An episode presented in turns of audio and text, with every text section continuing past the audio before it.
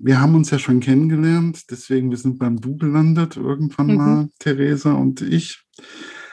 Und dementsprechend bleiben wir dann auch beim Du. Ja, Weil, schon. hm, ne? Ja, Finde ich klar. schon. Ne? Klar. So, du hast ja das Buch geschrieben, König und Meister. Mhm. Und das ist ja ganz anders wie die anderen beiden Bücher, die ich von dir kenne. Mhm. Und wie kam es dazu, einen Mystery Thriller zu schreiben? Naja, Mystery Thriller schreibt ja der Verlag drauf. Ich habe eigentlich nur eine Geschichte geschrieben. Und ähm, die Geschichten suchen sich irgendwie selber so ihre Form, finde ich. Es gibt so manche Geschichten, die brauchen einen größeren Rahmen, manche, die brauchen einen kleineren Rahmen. Und das war jetzt einfach eine Story, die ich halt erzählen wollte. Und ähm, da ging es nicht immer mit ganz normalen Dingen zu.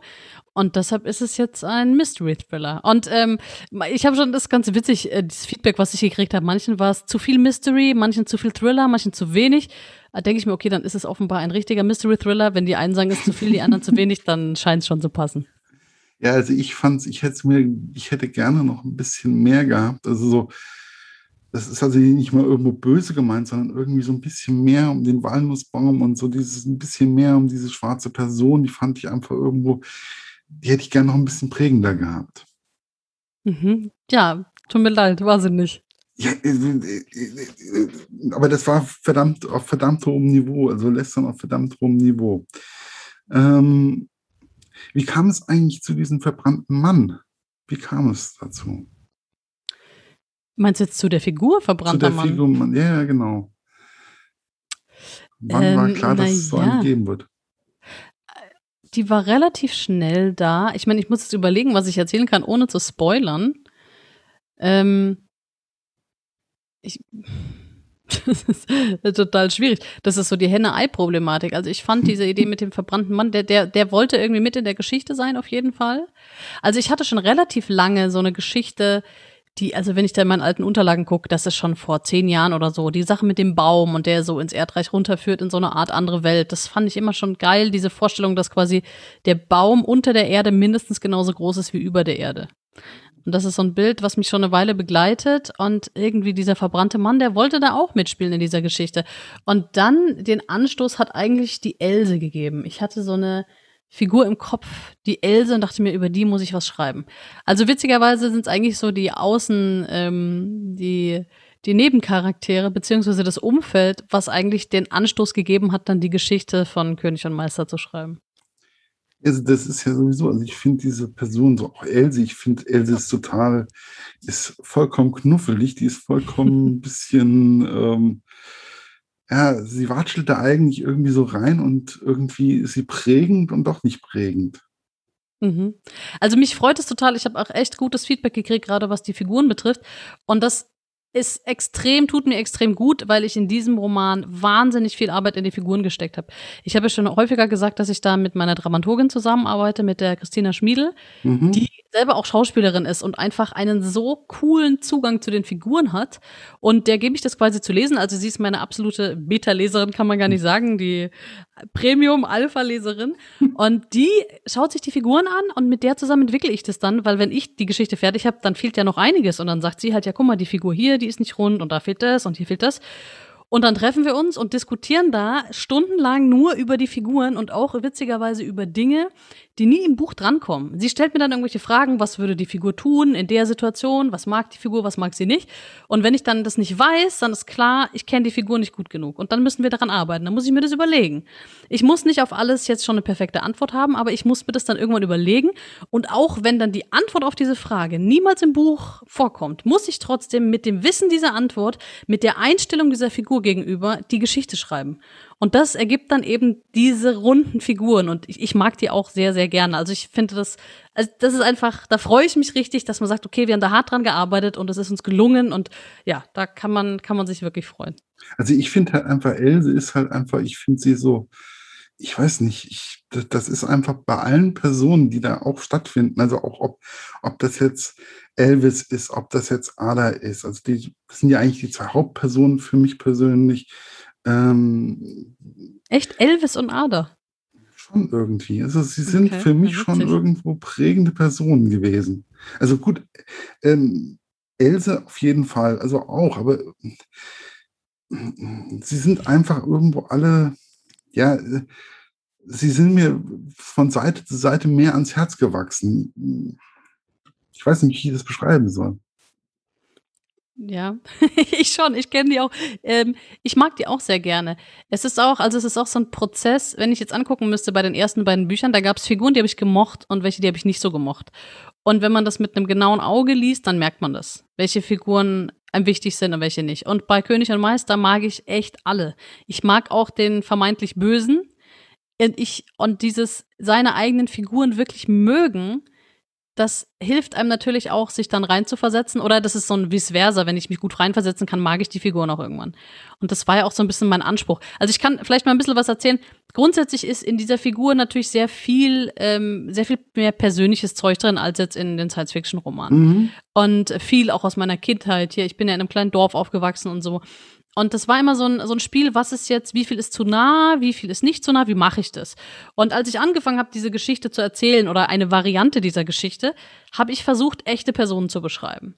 Und habe aber relativ schnell gemerkt, das funktioniert nicht. Das, was ich als interessant empfinde und Figuren, die ich erzählenswert finde, wenn ich das schreibe und dann lese, ist das total platt. Und ich wusste erst nicht, woran das liegt. Und dann eben äh, im, Gespräch auch mit Tina Schmiedel zum Beispiel ist mir dann aufgefallen, das ist ganz klar, die sind wirklich platt. Weil ich als Person kann, wenn ich eine andere Person beschreibe, immer nur von außen auf die draufschauen. Ich sehe die immer nur quasi in 2D. Und um wirklich die Figur rundherum zu beschreiben und auch von innen und in, heraus zu beschreiben und die Intention und die Wünsche und die Ängste zu beschreiben, kann ich keine echte Vorlage nehmen, sondern ich muss die Figur komplett neu erfinden. Denn nur dann steht sie mir mit allen ihren Gefühlen und allen ihren Facetten zur Verfügung. Und so habe ich quasi dann alles, was ich vorher hatte, an irgendwelchen echten Vorlagen oder an Dinge, die ich interessant fand, genommen, die quasi alle in Mixer gesteckt und mir alles zerhäckselt und lauter kleine Facetten rausgenommen und damit komplett neue Figuren gefüttert, die dann original waren und die von innen heraus gestaltet waren. So ja, weil, war so weil, der Prozess. Ja, weil irgendwie ich konnte mir, ich konnte mir selbst diese Mutter vorstellen. Das ist also irgendwo in diese, und die widerstrebt mir eigentlich. Also die Mutter widerstrebt mir komplett. Also das ist so, mhm. so dieses äh, Business-Weibchen oder sowas, oder wie soll ich es ausdrücken? Die fand ich einfach irgendwie, die mag ich nicht. Das sind so Personen, die ich nicht so, ach. Ja, aber wenn man es dann bis zum Schluss gelesen hat, dann versteht man auch ein bisschen, wie sie so geworden ist, weil sie war nicht immer so. Nee, das ist ja, man muss, ich finde ja sowieso immer, also ich kann sowieso nie einen Roman oder ein Buch, ich kann es nie querlesen. Ich kann das nicht. Das geht nicht. Wie, achso, du meinst nur mal kurz reingucken oder nur so? Nur mal kurz reingucken ja, und mal so ein, da mal einen Satz und da mal einen Satz oder so. Das geht nicht. Also bei mir geht immer nur Anfang, Ende und dazwischen geht gar nichts. Da geht auch kein anderes Buch dazwischen, da geht auch manchmal gar keine Serie dazwischen. Da geht dann vielleicht noch mal ein Spaziergang dazwischen, weil ich einfach gelesen ist und das musste ich auch bei Herrn Meister. Ich muss dann einfach Gelesenes ab und zu zwischendurch verarbeiten. Okay, also, ja, das ist natürlich sehr intensiv, ja. Also es ist dann für mich, äh, für mich ist Lesen ist für mich, das ist, ich kann das nicht beschreiben. Das ist so, ich, ich leide und ich lebe mit diesen Personen dann in dem Moment. Mhm. ja, geil. Ja, so soll es doch sein. Also das, das wünscht man sich doch als Autorin. Also was, was kann ich da besser als, das geht runter wie Öl, das lasse ich mal so stehen. Cool. Ja, das ist aber einfach, und das ist bei Herr und Meister das dann einfach aus, da kam dann, ähm, wie würde ich an Adlers Stelle reagieren, wie würde ich an Elvis seiner Stelle, wo, wo stehe ich, wo würde ich stehen, wie würde ich reagieren, wenn mein Vater zum Beispiel so schwer verletzt im Krankenhaus liegen würde und ähm, wenn ich dann auf einmal so mit dem Handy eine Sache aufnehme und ich würde sie ganz anders sehen, wie das, was ich eigentlich in Erinnerung habe, kann das mir auch passieren. Das sind solche Sachen, das sind solche Punkte, die einfach bei mir so mh, hm, häufig da beim Lesen einfach auch dazwischen gekommen sind. Mhm. Und das ist auch, wenn ich zum Beispiel einen Science-Fiction-Roman lese oder so. Also auch wenn ich an die Vorgäng Vorgängerbücher denke von ihnen, von dir, äh, dann, dann stehe ich dann da und denke so, boah, ey, ähm, da lebe ich dann genau in dieser Zeit. Das ist, mhm. das ist ganz komisch. Das ist also, ja. Ja, das ist cool. Also mir geht es ja so beim, beim Schreiben. Also als ich König und Meister geschrieben habe, war ich in der König und Meisterwelt. Und jetzt beim, beim neuen Buch, was mich ja 2020 die ganze Zeit begleitet hat, Pantopia, war ich voll in Pantopia die ganze Zeit. Und das hat mir total auch das Jahr so ein bisschen gerettet, weil man halt in so einem Mut drin ist. Das ist natürlich ein bisschen schwierig, wenn man so einen Mystery-Thriller schreibt, wie König und Meister. Da ist ja so ein bisschen düster und eigentlich so ein bisschen schlechte Stimmung. Das zieht einen schon ein bisschen runter. So gesehen muss man sich gut überlegen, was man gerade schreibt weil das schon auch die Lebens, das Lebensgefühl so ein bisschen beeinflusst. Ja, das ist auch zum Beispiel etwas, ich muss mir auch jedes Mal überlegen, was lese ich jetzt. Mhm. Also ich muss dann wirklich auch jedes Mal überlegen und ich gehe dann durch meinen Stapel ungelesener Bücher und ähm, gehe dann wirklich durch und überlege dann, was kann jetzt, was kommt jetzt? Das ist auch zum Beispiel eine Rezension, wenn ich eine Rezension niederschreibe, das ist immer genau das, was ich in dem Moment, in dem Moment, wo ich geschrieben, wo ich es niederschreibe, gedacht habe. Mhm. Das ist einfach nur, das wird einfach bei mir runtergeschrieben und das ist genau das, was ich in dem Moment gedacht und gefühlt habe. Und das, das ist einfach, ähm, und ich versuche dann auch immer möglichst wenig zu spoilern. Das ist meine Art und Weise, wie ich eine Rezension schreibe. das ist, deswegen kann es bei mir auch kein Sternchensystem geben, weil es fünf Minuten später könnte es ganz anders da aussehen. Ach so, Okay. Ja, aber das ist auch, ja, das ist ein bisschen gefährlich. Es gibt, es gibt so Bücher, jetzt, natürlich, was fällt mir jetzt ein, die ich, aber es ist mir schon mehrmals aufgefallen, die fand ich jetzt gar nicht so toll, aber trotzdem haben die mich lange begleitet und in Retrospektive, je länger es her war, desto besser fand ich das Buch. Da wüsste ich auch nicht, was man dann daraus machen soll irgendwie, weil ich denke mir dann ja so richtig empfehlen würde ich es dann nicht, aber andererseits denke ich schon wieder drüber nach und so. Also das finde ich auch interessant, wie tatsächlich so die Sofortwirkung ist und so die Nachwirkung. Also ist bei mir auch immer also ich tue dann immer erstmal zwischendurch duschen oder schlafen oder sonst irgendwas und dann oder nochmal eine Runde spazieren gehen, um den Blog gehen oder nochmal arbeiten. Ähm, und dann schreibe ich erst die Rezension. Also das ist immer so, das ist immer so, ja. Jetzt gebe ich aber viel über mein Seelenleben bei einer Rezension raus. Das ist eigentlich gar nicht das, was ich haben wollte. Ja, aber gut zu wissen, gut zu wissen. Ja, aber wie ist es dann eigentlich, so eine vertrackte Familiensituation zu beschreiben? Die ist ja ein bisschen vertrackt. Ja, die ist sehr vertrackt, wie das, wie das so ist. Ich weiß gar nicht, was, was ich daraus sagen soll. Ähm, ich habe halt irgendwann die, also ich muss überlegen, im, im Nachhinein, ich habe König und Meister relativ häufig neu angefangen. Echt? Deshalb ist es so ein bisschen schwierig, nochmal nachzuvollziehen. Ja, also auch wegen der Figuren, wie ich vorhin gemeint hatte ähm, welche Versionen wann dann irgendwann, also in diesem Prozess kristallisierte sich dann irgendwann die Story heraus. Ich hatte relativ früh im Vergleich zu den anderen Büchern schon Plot, aber der hat sich tatsächlich ganz am Schluss auch nochmal geändert. Also auch gerade durch diese Figurenarbeit sind so andere Themen in den Vordergrund gerückt, die es vorher nicht waren, die halt das Ganze noch ein bisschen ähm, interessanter machen. Und das ist auch cool an der Arbeit am Text eben, dass es manchmal auf so kleine Schrauben, manchmal nur Sätze, manchmal nur Wörter ankommt, die anders sind oder die du einfügen musst, wo du merkst, es gibt dem alles ein bisschen einen anderen Sinn. Ähm, also zum Beispiel, was, was, was ich gemacht habe, ich, witzigerweise, da habe ich letztens erst drüber gesprochen, dass Geschichten, ich weiß jetzt nicht, ob das von der Wortetymologie her stimmt, aber dass Geschichten ja, also geschichtete Dinge sind. Schichten, die aufeinander liegen. Das sind mhm. Geschichten. Und dass ich es immer besonders cool finde, wenn so Geschichten so verschiedene Layer haben. Und ähm, die muss man auch gar nicht als Leserin, als Leser alle ähm, erkennen. Aber ich als Autorin erkenne sie und finde sie schön und baue sie deshalb ein. Und deshalb gibt es zum Beispiel auch einen extra Layer in König und Meister, den viele Leute gar nicht merken im Gespräch, aber manchmal gibt es ein paar, die halt sofort gesagt haben, ey, ich habe das gesehen und das hat mich voll gefreut. Ähm, und jetzt weiß ich gar nicht, ob ich das spoilern sollte. Auf jeden Fall gibt es einen Roman, der da eingewoben ist in König und Meister, dessen Ambiente ich besonders gern gemocht habe. Der hat jetzt, und der hat inhaltlich jetzt so ganz bisschen damit zu tun, aber trotzdem habe ich immer wieder so kleine Hints reingepackt, einfach nur, weil ich beim Schreiben Spaß hatte, dieses, diese Atmosphäre da drin zu haben. Und ich hoffe natürlich auch, dass für die Lesenden da draußen, die das dann mitkriegen, sagen, ah, cool. Und das andere Buch natürlich auch gelesen haben, dass das für die dann irgendwie so ein Match ergibt. Ja, yeah, das ist ja sowieso immer, ich glaube, dass sowieso das beim Lesen oder beim Schreiben auch immer so ein bisschen dieses, diese Gefühlswelt, was man vorher schon alles gelesen hat, mhm. einfach mit reinspielt. Ähm, weil bestimmte Art und Weisen, wie bestimmte Figuren beschrieben werden oder wie bestimmte ähm, wie bestimmte Romane aufgebaut werden, das ist ja auch immer wieder, das ist genauso, das ist ja eine Gefühlswelt, die einem mhm. auf mich da ein, ein also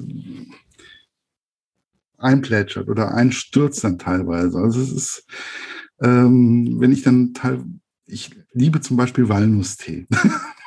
okay. Walnusstee, aus was macht man den denn? Also das ist, also ich habe, also Walnusstee ist bei mir, das ist so ein, ich habe einmal so einen grünen Tee mit Walnussstücken drin, mit okay. richtigen Walnussstücken drin und dann ähm, wird dann mehr oder weniger so, da gibt es so ein leichtes Walnussaroma. Ist der oder, nicht bitter dann? Mh, hm, nee, eigentlich nicht. Okay. Also so eine leichte Bitterkeit ist schon drin. Ne? Aber ich liebe halt so dieses, ich, ich mag es halt nicht ganz so süß. Und wenn wir dann, äh, und wenn man dann auf jeden Fall, ich, ich sitze dann da und lese dann Herr und Meister und dann kommt dann dieser Walnussbaum drin vor und ich trinke in dem Moment auch noch Walnusstee. Mhm. Ja, das ist natürlich sehr cool. Und das ist dann so, ähm, oder ich liebe halt so ähm, Walnussplätzchen oder irgendwas in der Richtung. Ich mag halt Walnuss, ist mein, meine Nuss, mehr oder weniger. Okay. Ich habe auch immer Walnüsse zu Hause, also auch immer so. Ähm, und das ist halt einfach, das, das war für mich so ein, ja, ich habe das geschmeckt, geschmeckt und gerochen, mehr oder weniger auch. Das ist, ja. Ja, so cool. Habe ich dich einfach richtig erwischt damit. Ja, du hast mich vollkommen richtig erwischt. Das ist dann halt einfach, warum, dann habe ich mich einfach gefragt, warum wurde eigentlich aus dem Walnussbaum gerade der Meister? Ähm, da sage ich jetzt nur so viel dazu. Es gibt den Meister wirklich und er steht auch noch. Hm. Und also mehr oder weniger, den gibt es irgendwo in irgendeinem Garten, steht er mehr oder weniger. Mhm, genau. Aber ist denn so ein Walnussbaum, ich weiß gar nicht, ob der so groß werden kann. Oh ja. Also so Doch. groß, wie ich mir den vorgestellt habe in dem Moment. Ja, der ist, was der, 20 Meter ist der hoch. Also es ist echt ein Oschi, wie man so schön sagt bei uns. Ja, bei uns auch. ja, aber das ist halt einfach, ähm, das, ist, das ist halt schon irgendwo, das ist, das ist halt einfach, es fasziniert mich halt einfach. Und ich, das ist halt einfach auch das, weswegen ich das, ich, ich mache das halt einfach irgendwo, ja, es ist so viel Gefühl da drin auch. Und ich stelle mir dann auch manchmal wirklich so die Frage, wie schwierig ist es auch, solche Schattenseiten von Menschen auch rauszuarbeiten? Tja, irgendwie, das gehört halt dazu. Also das ist ja auch, das, das war ja der Grundtenor dieses Buches, dass es eben diesen, diesen, um diesen Familienkonflikt geht und um die Frage, wie quasi, also was für mich ist, ich, ich habe so, so Grundfragen und irgendwie, was so diesem Buch, was so drunter liegt, ist so die Frage der Schuld. Was, was, was ist Schuld? Ist Schuld was, was wir uns selber geben? Also Ada nach dem Autounfall gibt sich ja selber Schuld. Sie meint, sie hätte Schuld, weil sie nur um ihr Überleben gefleht hat. Mhm, genau. Aber, aber eigentlich ist es, ist es wirklich eine Schuld? Oder ist eine Schuld was, was du jemand anderem zuweist? Also, dass jemand anders Schuld an deinem Unglück hat, weil er oder sie nicht das getan hat, was du gerne hättest. Oder dass eben das Leben jetzt von, sage ich mal, von Karin nicht so gelaufen ist, wie sie es gerne wollte. Und dass jeder in dieser Geschichte hat auf verschiedene Art Schuld auf sich geladen. Und hey, sagen wir es mal so, hätten die alle mal offen miteinander geredet, einem, an einem entspannten Abend, dann wäre das alles nicht passiert. Aber nee, jeder hat so seine Schuld irgendwie in sich eingeschlossen, ist immer mehr versteckt, versucht unter den Teppich zu kehren, quasi vergraben. Und dann ist es halt wie dieser Baum, das schlägt dann Wurzeln und verwurzelt sich immer mehr und dringt immer mehr in dein Leben ein, wenn du diese verdammte Schuld nicht los wirst. Und am Ende ist es eben Adas Aufgabe, die eigentlich als einzige unschuldig ist, diese ganze Schuld aufzudecken, indem sie sie ans Tageslicht bringt. Und das fand ich super interessant, wie du auch diese Schuld in der Familie, also wir müssen jetzt gar nicht über so großartige Sachen reden, ob nein, nein, nein. was antut, aber auch wenn du in der Kommunikation mit deiner Familie, also man, man meint ja, man kennt auf der Welt seine Familienangehörigen am besten. Aber trotzdem ist es ja sowohl so, was jetzt ähm, Kinder ihren Eltern gegenüber, die Eltern hatten ein Leben, bevor die Kinder auf die Welt kamen. Und auch die Kinder haben, sobald sie aus dem Haus sind, ein anderes Leben als das Leben in der Familie. Jeder hat so sein eigenes Leben, was nie jemand anders kennenlernen wird. Man kann einen anderen Menschen einfach nie komplett kennen. Und je nachdem, wie wir miteinander umgehen und wie wir uns gegenseitig beeinflussen, ähm, beeinflusst es natürlich auch die Beziehung untereinander. Und ähm, wenn wir Schuld auf uns laden und das eben nicht ähm, lösen, dann kann das auch diese ganze Beziehung zerstören. Und man kann irgendwann aufhören, die Menschen, die man vermeintlich am besten kennt, überhaupt noch zu kennen. Und das fand ich interessant. Ja, es ist sowieso so. Also ich kenne es bei uns in der Familie, wir haben einen Schicksalsschlag einfach bei uns in der Familie gehabt. Und auf einmal haben wir angefangen miteinander zu reden.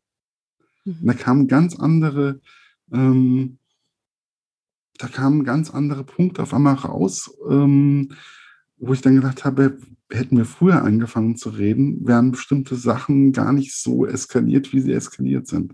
Mhm. Genau. Und das kam auch mehr oder weniger für mich auch in dem Buch so ein bisschen auch für mich hoch wieder. Genau. Also erstens, wie reden wir miteinander und das Akzeptieren, dass auch verschiedene Situationen für unterschiedliche Menschen unterschiedlich sein können. Also man meint ja selber oft, man, man sieht so die Welt und klar, ähm, ich weiß, dass ich sie nur aus meinen Augen sehe, aber trotzdem denke ich doch hier, wenn ich jetzt hier mich im Zimmer umschaue, okay, da steht ein Stuhl, da steht ein Tisch, das ist jetzt so, die Welt ist so. Mhm. Und manchmal überträgt man das, ähm, an, wenn man sich an Dinge erinnert, dann erinnert man sich ja vermeintlich an Fakten. Aber unsere Erinnerung ist ja total äh, elastisch. Also man kann da so viel verändern, man kann seine eigene Erinnerung ja auch überschreiben mit irgendwelchen Dingen.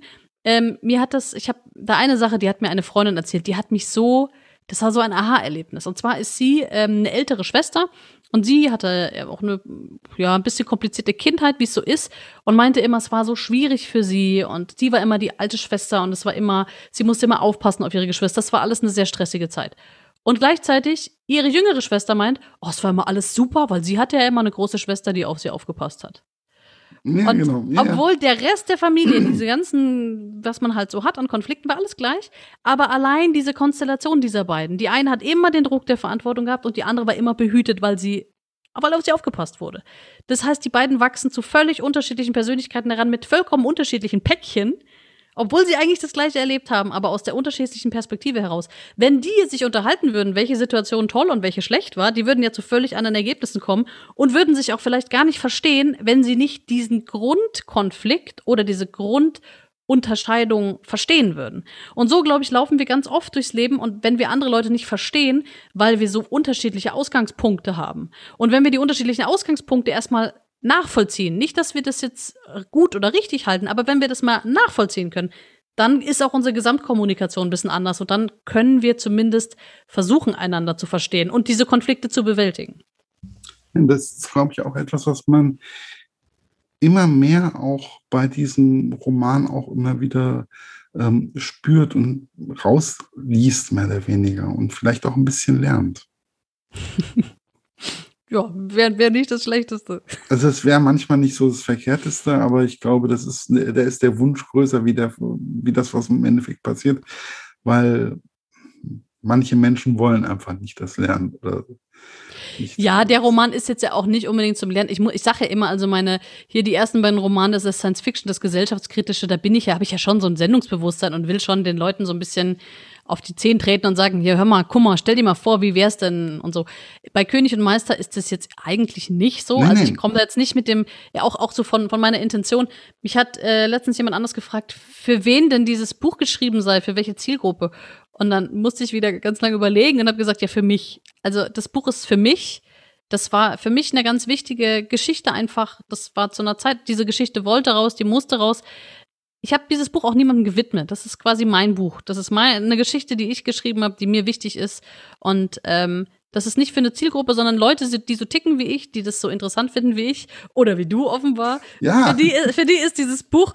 Und wenn man danach, wie gesagt, noch ein bisschen länger da bleibt und sich überlegt, ach ja, ich könnte ja vielleicht mal meine Schwester anrufen oder meinen Bruder oder meine Mutter, lass mal reden, da war doch was, dann würde ich mich freuen. Das, dann wäre schon was gewonnen. Ja, das ist also, für mich ist einfach irgendwo Bücher wollen ja auch unterhalten. Also es mhm. ist ja nicht nur so, dass es mein das Sendungsbewusstsein, sondern mein für mich, Bücher sind ja dafür da, für mich persönlich im ersten Moment, so Romane sind dafür da, mich zu unterhalten.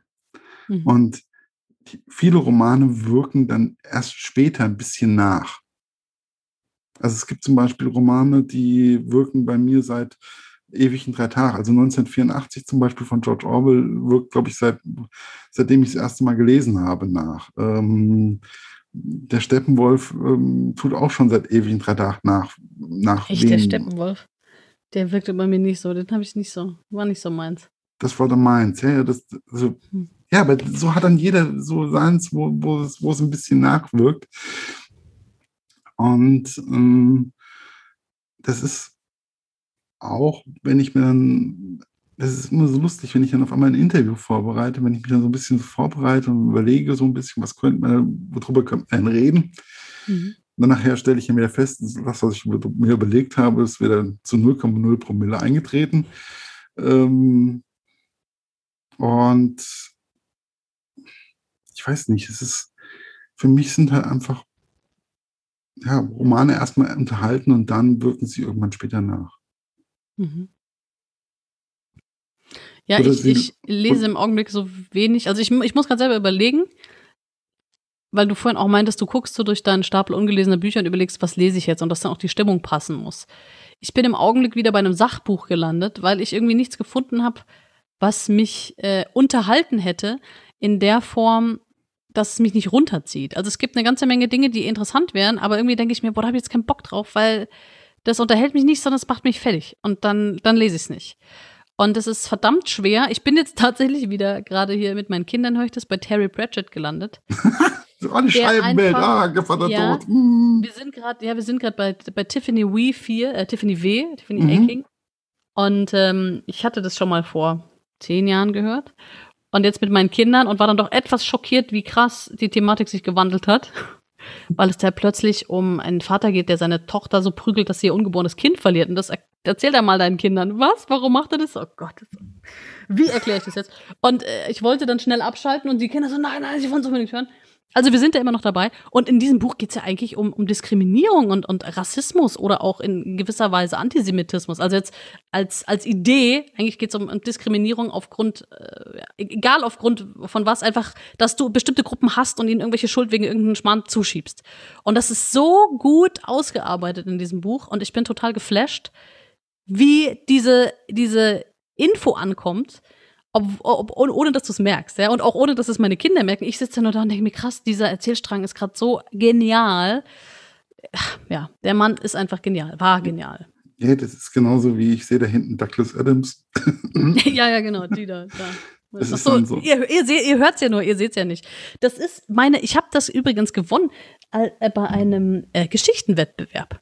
Und da hatte ich eigentlich irgendwas anderes gewonnen und dann war ich noch zu jung und durfte das nicht antreten. Und dann haben sie mich gefragt, ja, was willst du denn stattdessen haben? Und habe ich gesagt, boah, ich will die Gesamtausgabe Hitchhiker's Guide. Und dann habe ich die gekriegt und dann war ich sehr glücklich. Ja, das ist also ähm, für mich, das ist einer der Romane zum Beispiel, ähm, den lese ich immer so zwischendurch, wenn es mir gar nicht gut geht oder sowas. Mhm. Und dann, also es gibt dann so bestimmte, ich gucke dann immer so ein bisschen bei ähm, bei Netflix oder sowas, wenn es mir nicht richtig gut geht, in was Comedy-mäßiges, irgendwas in der Richtung. Und oder ich lese halt einfach Douglas Adams oder ähm, unterhalte mich oder gucke mir ähm, das Lebens Brian an oder so. okay, wobei der einen auch, naja, runterzieht nicht, aber der den Schluss fand ich immer oh, doof. Ja, der Schluss ist ja, aber irgendwie so, oh Mann, oh, ich hätte das gern anders gehabt. Aber jetzt muss ich noch kurz das loswerden, weil ich eh seit Monaten von nichts anderem rede und jetzt habe ich hier mal äh, das Forum. Leute, schaut euch Hamilton an, das Musical. Das, hör, das habe ich jetzt die letzten zwei Monate, weiß ich nicht, fünf, sechs Mal geguckt. Ich höre es mir jeden Tag an. Jeden Tag höre ich den Soundtrack. Es ist so geil. Echt? Alle nur Hamilton gucken, ist der Wahnsinn. Gibt's ich, auf Disney Plus. Ja, es ist, ähm, ja, muss ich mal bei einer Freundin von mir, muss ich mal wieder. ja, natürlich. Muss ich sie mal löchern. Ähm, es gibt sowieso, es gibt so viele tolle Serien auch immer wieder und tolle Bücher und es ist einfach, man hat nur 24 Stunden am Tag. Zwischendurch muss man ja auch arbeiten. Das stimmt, ja. Was mir aber einfach aufgefallen ist, ist ja, du hast ja den Verlag gewechselt oder zumindest mhm. für diesen Roman den Verlag gewechselt. Und ich habe das Gefühl gehabt, der Verlag legt unwahrscheinlich viel Wert auf kleine Details. Mhm. In der Tat. Da möchte ich auch gleich eine Lanze brechen. Großer Shoutout to Edition Roter Drache, die mir jetzt ähm, hier König und Meister verlegt haben. So ein, das ist der Verlag, wenn man sich als Autorin einen Verlag wünschen möchte und alles ankreuzt, was man haben will, kriegt man am Ende Edition Roter Drache raus. Ist echt der absolute, absolute Hammer. Also ganz toll, die, wie sie sich um die Autorinnen und Autoren kümmern. Ich kenne ja auch andere Kollegen, die da sind. Wie, welche Freiheiten man da hat, wie das gestaltet wird, das Cover und die, der Satz und alles. Also echt ein absoluter Traum. Das, vielen, vielen Dank. Also es ist einfach ein Traum, die Bindung, es ist äh, das Papier, der Druck, ähm, das, das Cover ist einfach nur, ähm, es ist einfach fantastisch und ich kriege schon wieder so, so kleine Pickel, so, so, so, so freu, weil es mich einfach so Gänsehaut und ähm, weil ich es einfach, ich finde es einfach schön, dass es solche Verlage gibt. Und ähm, wie kam es eigentlich zu dem Kontakt zu dem Verlag? Ja, ich kenne den Holger Klimanell, also den Chef vom Verlag, den kenne ich aus dem ähm, PAN, dem Fantastik Autoren-Netzwerk. Und das ist echt cool. Ich hatte, ähm, da war ich beim ersten Netzwerktreffen 2019 und dann hatte ich so ein bisschen erzählt, ja, ich war jetzt mit die Unvollkommenen fertig und ich, ich schreibe so an so einem anderen Roman und da gucke ich so und brauche so ein paar Infos über, über so Sachen. Jetzt sage ich nicht was, weil sonst ist ja zu viel gespoilert. Und dann meinte er, oh ja, da habe ich gerade ein Buch rausgebracht und zeigte mir hinten in der, an der Bücher, äh, auf dem Büchertisch genau so ein Buch über, hm, hm jetzt sage ich es nicht. Und ich so, das ist ja geil. Kann ich das, äh, kann ich das kaufen? Also ja, schicke ich dir. Und dann hat er mir das ohne Schmarrn geschickt. Einfach so für Umme. Fand ich total geil. Dachte mir, voll nett. Wie, wie, wie nett kann man denn eigentlich sein? Und dann habe ich da so ein bisschen rumrecherchiert und fand das ganz toll und habe geschrieben und geschrieben. Und dann irgendwann war das Buch dann äh, fast fertig und dann fragt er so, ja, wie schaut's denn aus? Hast du es denn das mal fertig? Ich so, ja, boah, stimmt. Das ist ja voll nett, dass du nachfragst. Hab's ihm gleich geschickt. Und dann äh, hat er eben Angebot gemacht ähm, bei meiner Agentur und hab gesagt, ja, dann, dann gehen wir doch zur Edition Roter Drache, weil die sind super. Der, der, der Holger unterstützt mich da von Anfang an, hat auch richtig Bock auf die Story gehabt. Und das ist einfach, also wie gesagt, was kann man sich mehr, mehr wünschen? Und äh, ich bin total happy. Also ich bin sowieso total ähm, entspannt. Ich finde einfach, dadurch, dass ich jetzt äh, ja schon länger in, unterwegs bin und ich treffe immer wieder neue Verlage, die wirklich ähm, total Wert auf Kleinigkeiten legen. Und mhm. da ist dann auf einmal Edition ähm, Roter Drache ist dann auch einmal, ist mir jetzt durch dich einfach mehr oder weniger aufgefallen und ich finde es einfach total geil. Also ich bin total hin und weg gewesen. Ich habe das mhm. Buch in die Hand genommen und ich war in dem Moment, war ich schon, okay, abgeholt. Das war dann schon. ja, ja, super. Ja, ich, also ich, ich bin auch, wie gesagt, ganz begeistert und ich finde es auch cool, dass der immer wieder so Projekte macht. Also ich hatte schon mal vor zwei Jahren, war ich schon mal ähm, bei den dunklen Ziffern, habe ich bei einer Kurzgeschichtenanthologie mitgemacht. Die hat er auch verlegt. Und die ist ja auch, also ihr könnt es jetzt gar nicht sehen, ich hole es mal hier raus. Das ist ähm, einfach auch ganz speziell. Also guck mal, Hardcover und hier sogar mit so einem Glitzer vorne drauf und hier extra Sonderausgabe mit so einem Auge, was aufgeklebt ist. Also echt, also das war für uns Autoren, das ist speziell aber immer auch mit Lesebändchen und immer qualitativ hochwertig. Also das ist schon echt eine tolle Sache. Da, da, da kriegt man nicht irgendwas. Und auch hier mit Cover und so. Also ich konnte da einfach mit der, äh, mit der Designerin zusammenarbeiten und das mit ihr zusammen machen und hatte da alle Freiheiten. Also echt ganz toll. Ja, das ist halt einfach für mich persönlich, das ist so, wenn, wenn ich ein Buch aufmache und das knirscht so leicht und das hat so einen leichten Geruch und, ähm, das, und dann nehme ich es in die Hand und dann, ähm, ja, dann in dem Moment bin ich dann schon komplett geflasht und will dieses Buch einfach nur noch lesen. Das ist einfach für mich. Ähm, und ich finde auch, dass man dieses Gefühl nicht bei einem E-Book-Reader oder sowas hm. haben kann. Das, nee, das, gar nicht. Das, ich bin da auch kein nicht. Fan von E-Books. Also manchmal, klar, sie haben ihre Vorteile, muss man jetzt nicht auflisten, aber im Zweifel äh, natürlich lieber das Buch.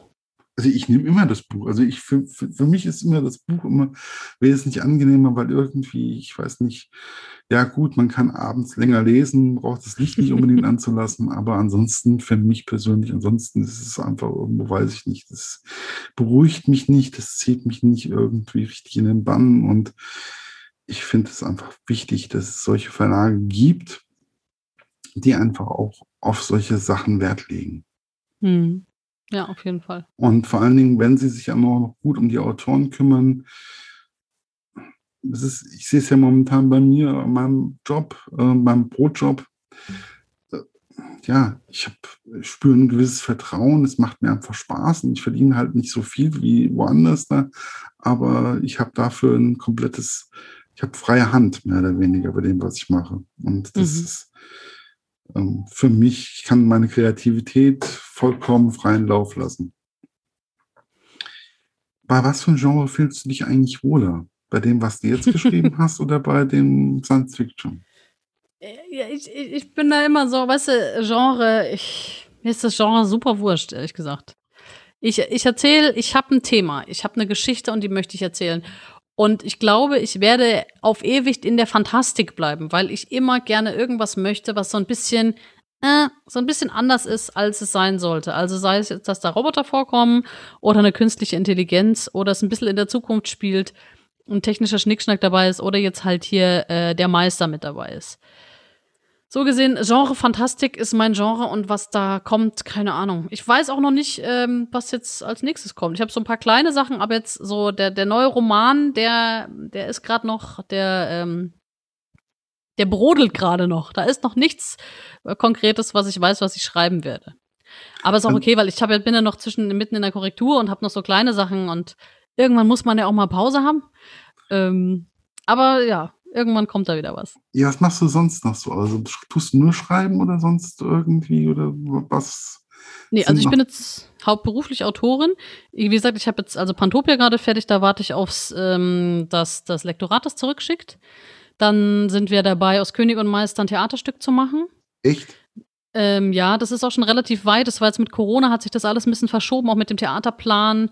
Müssen wir gucken, wann das jetzt Premiere haben wird. Wahrscheinlich wird es doch Januar oder Februar werden. Müssen wir mal gucken. Ähm, dann habe ich noch ein anderes Buchprojekt, bei dem ich mit dabei bin. Da kann ich nicht drüber sprechen, leider. Ähm, dann so ein paar Kurzgeschichten habe ich jetzt geschrieben letztens. Ähm, noch ein anderes Theaterstück machen wir noch, was wahrscheinlich eine Komödie wird, aber das, das ist alles noch, das, das dauert einfach ein bisschen.